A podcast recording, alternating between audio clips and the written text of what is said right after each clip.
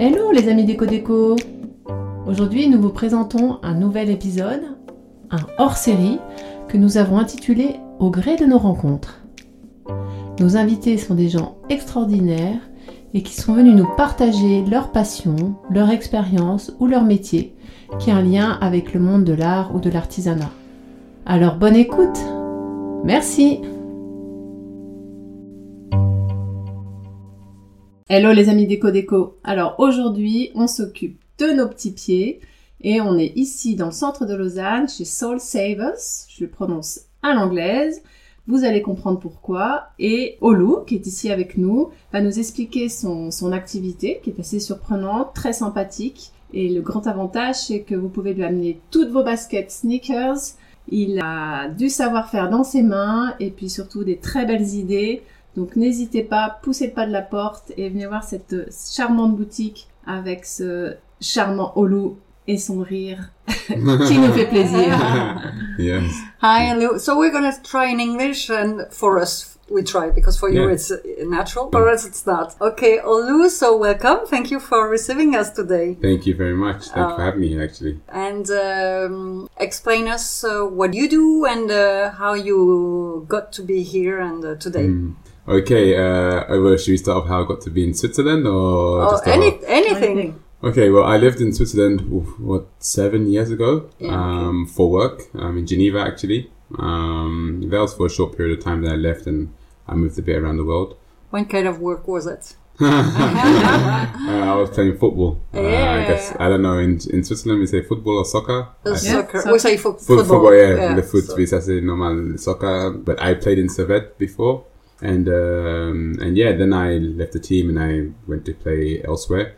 Um, and then I reconnected with uh, yeah with uh, now my wife, uh, who I saw before also for a brief period, but I met again at uh, uh, my brother-in-law's wedding, and we reconnected and everything, and yeah, everything kind of uh, became serious. And in a moment I had like my first big injury in football. I never really have injuries that keep me out for so long, but this one was like it was a small injury actually. Normally it takes six weeks to get back to recover, but it took me longer than normal. And I rushed back, and I think I made worse my injury.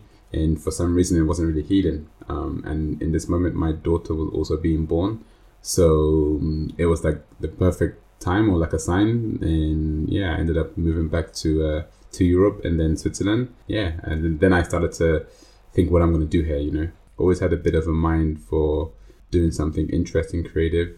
The story started with my mother-in-law actually because she went to meet my my brother-in-law who was still playing in Philippines and she saw a big line outside and she was like why is it so long this line and she knows that I'm always thinking about business and what I can do and yeah uh, the next day she went to go and look what is this line you know and she saw that they were like cleaning and restoring sneakers you know like giving a deuxième vie uh, à la basket. Donc uh, I had to switch it up in French. Um, but um, yeah and after this she came back and said I know what you can do in Switzerland which is really cool and she told me and I was like okay yeah this was before this I had another idea to do and then I was like okay this could be cool because anyway growing up everything was about I say sneakers oh I say actually trainers in England because I'm from London England in America they say sneakers and here we say basket Yeah. um, so yeah, I grew up anyway loving trainers. I couldn't really have all the trainers I wanted because my mom was like, "Yeah, if you want those, you work and then you buy your own, you know. Um, if you want really the expensive ones, but besides that, I didn't really get to have what I wanted. You know, it was a good, I think, uh, a good thing that I thought because it's also fairly new, you know. So I said, yeah, I will, I will um, look at it, do some research, and I found it really cool. And I uh, yeah started the journey on uh, restoring sneakers, and then uh, we also do customizing as well. Okay, so that was two years ago. You said. That was actually three Uh, years ago. years- three so years ago. the first year I was here, I was in and out. I was helping also with a family business in England and America. So I was always moving. I wasn't really stable here. I think also I knew that I would love to live in Switzerland, but I wasn't really ready. It wasn't my timing to be here. And so I wasn't really like here, we would say like from real free will. It was, I was here because, yeah, like I said, circumstances, my daughter was born, family is here that I had to like, you know, um, be around. But I was still moving because I, in this first year, it was like a transition year and I wasn't really like, I wasn't ready and said that you know, after next year I'm going to be here. It just happened kind of fast. So um, the first year was transition, but within that period, I was doing a lot of research what I can do here, what is missing here. You know, the second year I was here was when I actually uh, got everything ready and started. So you you had your second uh, anniversary. Yeah, yeah, exactly, End of exactly. August. Yeah. Last oh, 10 days ago, Yeah. ten days ago, yeah. End of August. yes, exactly. Okay, No. Holo. Here in the, the shop in Lausanne, it's like a renewing shoes and relifting, and now you're customizing also the sneakers. Do you feel more than a clinic for shoes or something like going to a brand, new brand? Can you explain? Mm. Do you understand what I? Um, okay, so even in the beginning, when I, because I looked at not only just one thing, but I saw the whole scope, you know. Um, so you have cleaning shoes, then you have customizing, and then you can also go to a part of even shoemaking, so designing your own shoes, you know. Exactly. Um, so I saw the long term, and I saw the long term was interesting to me. Um, so for sure, the basic, the first was what, cleaning the sneakers, understanding how to clean different materials, and so you could say, yeah, I felt more like a, you can say like a clinic or like a doc, you could say a doctor or I don't know, somebody who yeah saves shoes, soul sellers, um, who saves shoes, and then I saw that hand in hand, the customizing was really also something that was also gaining momentum in this period. So I also tried to adapt that also. And this is where also I met my colleague who was really good at customizing and he has also a history or story behind him. And yeah, so now I what do I see the store as? I see it as I would love to tell you what I would love the store to be. Uh, Hopefully in the next year or two years or so. Um, but I s- we, we're more about the community. You know, we don't give the energy like we are a corporate shop. So people when they come, maybe they see it is not so perfect and they feel also comfortable and warm. They don't feel like they must speak to us, you know, serious. They really I, I see people speak to us really f- like in a friendly ma- manner. Also, uh, adults, uh, even grandmas, I see that they speak to us really in a in a cool way, you know. And this is what I think uh, we love is that we don't nobody's hiding anybody and no one's below anybody, you know. But we're kind of like I don't know you, but we kind of like family, you know. And I think this is also something that we really share is just this like warm, chill energy, and we wish the best for you, and you wish the best for us. Can you explain it? Because sneakers or basket, we- Yeah. we say the basket here in, in Switzerland, are pretty new, has um, fashion, daily fashion, Mm, and you also uh, find them um, in the dance ah, um, yes. Culture. uh, well, culture, Yeah. Uh, the, the music culture, mhm, mhm. and all the people who are wearing cl- uh, sneakers. yeah. They, they, they are minded from this Yes. word Yeah. Um. culture. Yeah, f- yeah. So this is true. Uh, the base, I would say, I don't think if I go back to my parents' age, if you wear, if you wore sneakers or like anything that was really meant to be somewhat comfortable and supple, it was more for either playing tennis or playing sports Exactly. or even back then i'm sure that they wore shoes to walk around you know? So sneakers was everything else was shoes. If you're going to work if you're going to eat but only wear sneakers for playing sports. But now it's become really more like i will replace my sneakers than wearing shoes you know? So there's a big culture and i think yeah it's for sure i think music is a big influence behind this because you have like uh, adidas all stars um, which had a big influence. You have Run DMC, who really, you know, they kind of acted well before they actually were ambassadors. They acted like ambassadors for a brand of Adidas, and I think they're very influential. So once they really focus on something, everyone else will kind of follow with time, you know. And they saw this, you know. But us growing up, also in the UK, it was more like Nike, you know, um, Nike Air Maxes because they're, they're really comfortable. And again, the musicians talk about it, you know, so you see it in the stores and then you want to buy it because they talk about it. And I think it became more less for just sports, but it was like, this is the, it makes sense. It's comfortable. Why don't wear Sure. comfortable shoes everywhere? Then wear something that it's looks nice business wise, but if you're walking a lot, it doesn't feel comfortable after some time, you know. Um, so yeah, the culture has really a, a, a big influence behind, uh, and I think it will always have an influence behind the movement and how we look at sneakers, for example. What was the more expensive shoes, the sneakers you had here to repair, or Huh. the more mad uh, customized you, you, you've done? So, but first, the most crazy custom we have done. We have one um, now. It's like a friend in uh, Fribourg. Um, his name is um, Cyril, um, and he met us at a friend's mag- uh, store in uh, in Fribourg called Le Stud, and they have like they have really like many different sneakers. Really cool place. Um, they have a lot of uh, different sneakers, all the latest sneakers, and people are always there trying to buy the newest stuff. You know, he met us there because we did like a pop up store, you know, and we used to do often. And he saw our stuff. He had um, a direction of, oh, he had an idea. I like this, for example. Let's say I like Superman. Money wasn't a limitation. He wasn't going to wear the shoe and he was going to make it an expo. So if you can, design the whole shoe. And this was really, really cool. It was also really expensive, but it was really cool because he let the freedom. He said, "Really, you're the artist. I give you the freedom." But I like it wasn't it wasn't Spider Man or Superman, but it was a uh, one was called Berserk. You know, it's a, a animation. Animation is like a you know Pokemon or like this. Not really Pokemon, but something along these lines. It was an animation, and he said, for example, I like Pokemon. These are the two characters I like, but do whatever you want, you know, on the shoe, and don't worry about the money. And also, time was not a limitation. So my colleague ended up doing a really, really crazy design. I have it in the store he really loved it. And also, yeah, because it was an exposition, it means that some people are gonna say, yeah, you can paint all you want, but mm. all over the shoe. But when you walk with the shoe, you're gonna have places in the shoe that have creases, like in the front, maybe where you take like around the ankle. Now it's paint and the leather is flexible, so with time it's gonna crack. So if you're gonna wear the shoe, it's not so advisable that you paint the whole shoe. Paint some areas. If you're not gonna wear the shoe in like exposition, we can do anything you want on the shoe because now we know that it's never to crack and it's to be exposition and it's always to look beautiful, you know? So that was a key also. So we painted the whole shoe. He loved it.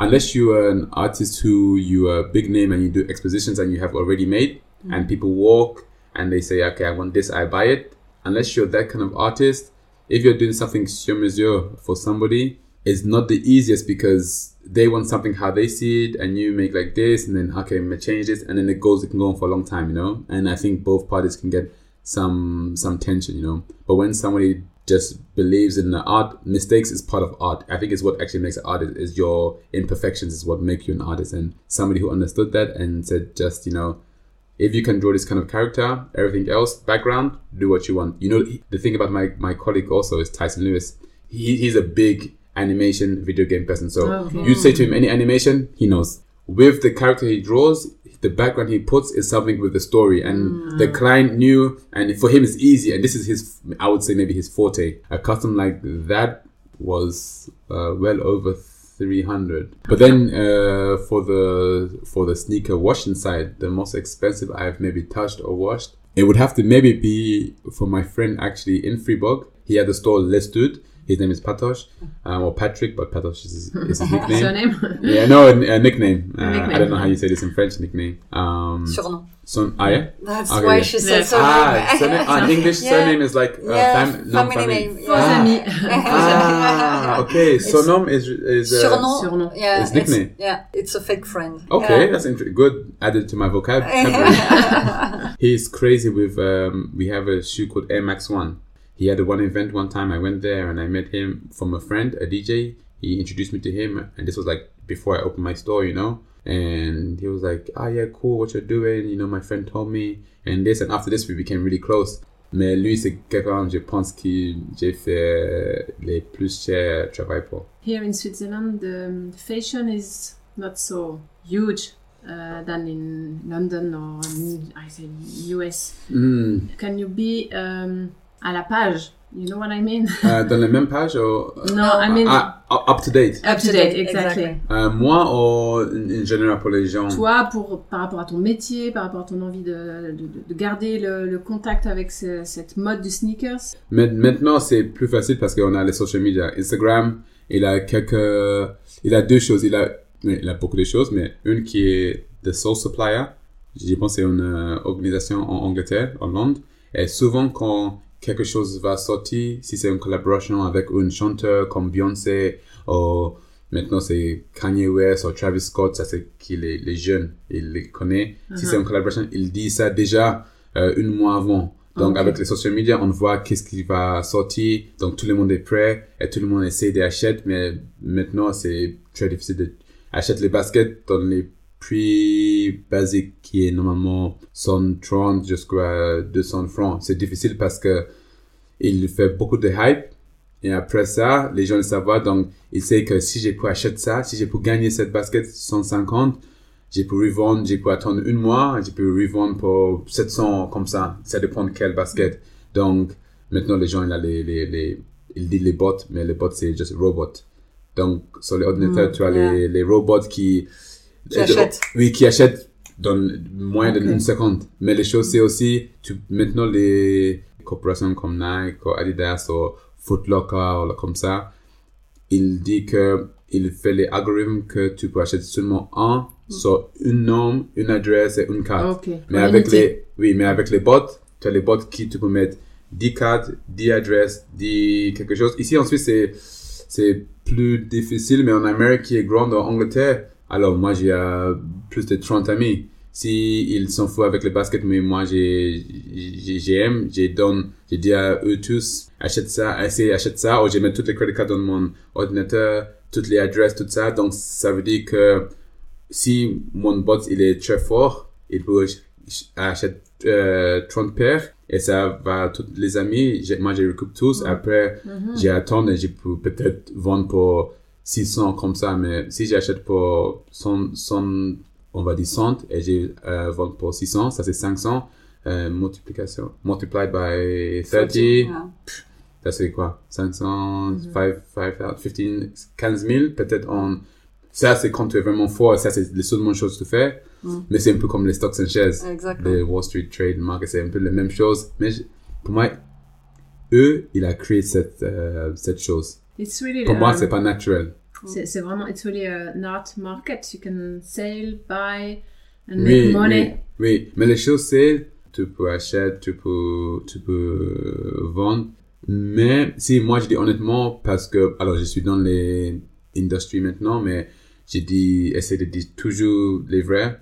Pour moi, ça a sens que c'est quelque chose qui est créé. Donc, c'est pas naturel. C'est, il a stimulé ça. Comme ça, les gens, ils peuvent faire beaucoup d'attention et they create the hype. Fashion is like this, you know. Yeah. You always want something new, something that Mm, someone else has, or Oui, oui, oui. and it's um, Olu, Yeah. what do you think is your best quality, human quality, to to make this job, and what is your what is animate you? What is giving you the Ah. energy and the feeling to do that My best quality in this in job. relation or your personality, not the the, Yeah. the, the fact to do it, but the, the fact you, Ouais. you are. ah, yeah. Um, I'm a person who loves to push boundaries. How is it? pousser les limites. limites. Li- Exact, exact, Ok. exact. I, je déteste les, les, les, les, les limites. Et je vois aussi en Suisse, c'est un peu difficile parce qu'avec beaucoup de choses, c'est vraiment, pour moi, je vous dis, c'est un grand blocage un peu. Juste simplement, si je veux faire un événement partout dans le monde, c'est sûr, tu, quelquefois, tu dois demander le office. Authorization. Yeah, yeah, mais en français, j'ai- euh, Autorisation. oui, exact. Mais euh, ici, je vois, c'est beaucoup. Ça, c'est important. Do you have any project or perspective to, to grow up? You never Ah. thought about coaching, for example?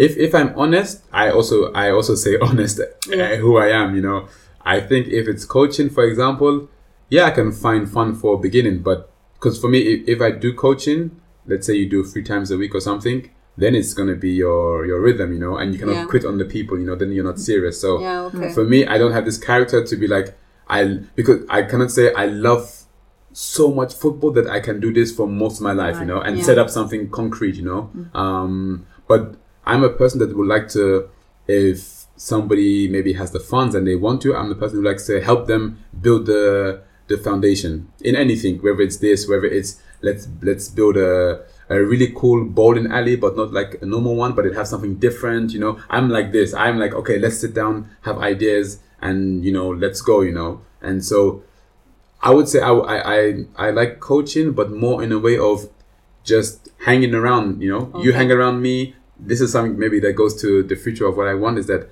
I want to make a place where you can hang around me. You can be. I like. I, I love young people. I love young people. I love when I see them trying to do something. I love to encourage them, and I don't want to be like, ah, do this, do this. But I prefer that if I have an environment where you come in, you are relaxed, kind of like what I was saying in the beginning, you feel no tension, and maybe the first time you meet, but you can speak and I can say, yeah, that's really cool, and you never thought of this. That I can, that person maybe can come again in two days and say, ah, look what I wrote down. What do you think? And I, we can really, even if I'm working, that if you want, you can speak French. We can laugh because I don't speak so good, or we can speak English, and you can say, "Ah, I don't speak so good." I say, "No problem, continue." This kind of this, this is what I love is, is to see people progress. I know that I can give them a bit of energy and stimulation, and I want this environment, you know.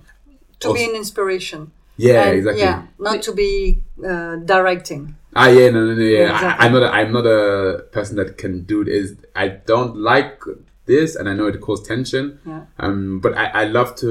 You can say coaching, but without having the title and without feeling like I'm trying to teach you. You know, sometimes maybe it come across like this, but more that you come into this environment because you feel it's warm. So I have a friend who makes hat now is a friend, and said I can put it in your store. I said no problem. And they every time say to me, oh, but uh, how much uh, you take for commission? I said I don't. I, I don't want commission. You know, you started something new. If you believe in what you have, and I like what I see, I want your thing to grow. You know. Um, so this for me, I don't care so much about the money. If I don't make it there, I must find another way to make. But Sure. but for this, if you come to me and I say yes, money shouldn't be uh, a reason, you know. Um, if I say that, for example, now also we do a bit of t-shirts. Well, is a, person that I really connect with, and I feel they have a genuine, you know, um, spirit that connects with me. Everybody have who they connect with, and I really love that idea. I can say, yeah, I do. Let's do. I do the test one for you for no for free, you know, no problem, because I want to see what you believe come big. Because when it, it make it, the happiness I s- gonna see in you will make me so happy, you know. And this for me, it's it's my happiness. So um, yeah, this is what I want to try to create. It's much more detailed than this, but I hope I hope that uh, yeah, it will come. Thank you, Olu. You're you're you're young, full of energy, a And little Jo- bit of up, uh, utopist. No, genuine. No? Uh, that's genuine, and I like that. Thank you. Yeah, No, thank no, you. it's fresh. It's Yeah. refreshing. Do you want to uh, some say something more? Um, or- ah, yeah, I just didn't say so much about my colleague Tyson. yeah, I um, wanted to ask you about that. Ah, Tyson. yes. Yeah. Um, so again, how we met Yeah. again, because I was already thinking. I spoke to my brother a few times when I was going to open the store. Like, yeah, but customs we have to do also because it goes hand in hand, you know. And he said to me, yeah, but maybe just do one thing at a one time. And I'm like, I do both, you know. I don't, I, I don't, I'm impatient. Also, I don't wait, you know.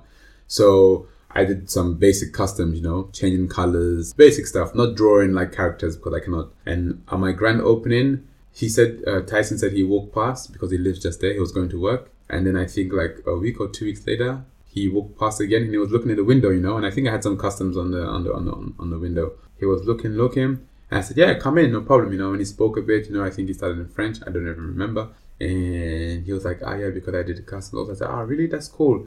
And he showed me some stuff.